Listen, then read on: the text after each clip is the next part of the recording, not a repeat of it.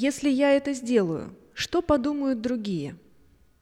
В переводе это означает, что скажут люди, что они обо мне подумают, не потеряю ли я их любовь и уважение. Смогут ли они понять и по справедливости оценить то, что я собираюсь сделать?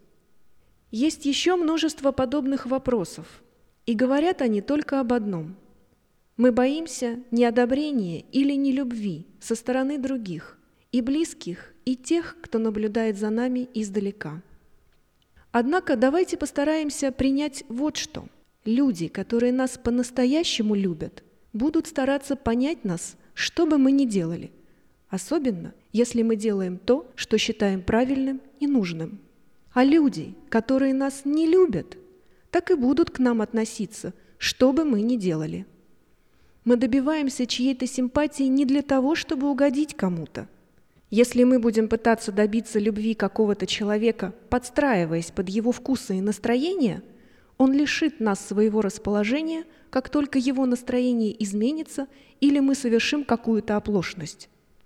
У каждого из нас есть свой собственный долг, и каждый выполняет его так, чтобы не причинять боль другим своей холодностью и жесткостью. Если мы делаем то, в чем испытываем потребность и что считаем необходимым для своего роста, вряд ли мы причиним окружающим вреда больше, чем если бы мы остались пассивными и апатичными. У других тоже есть свой долг, свои обязанности, шаги, которые им нужно совершить, и мы гораздо больше поможем им собственной решительностью и целеустремленностью, чем сомнениями и неуверенностью. К тому же, Разве другие люди просят у нас разрешения действовать?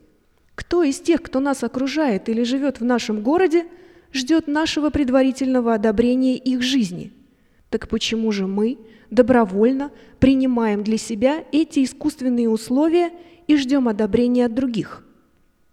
Мы не призываем к ничем не ограниченному эгоизму, когда каждый делает, что хочет. Мы просто отстаиваем естественную свободу – которой обладает каждый человек. Свободу действовать не ранее никого, но при этом не ущемляя самого себя.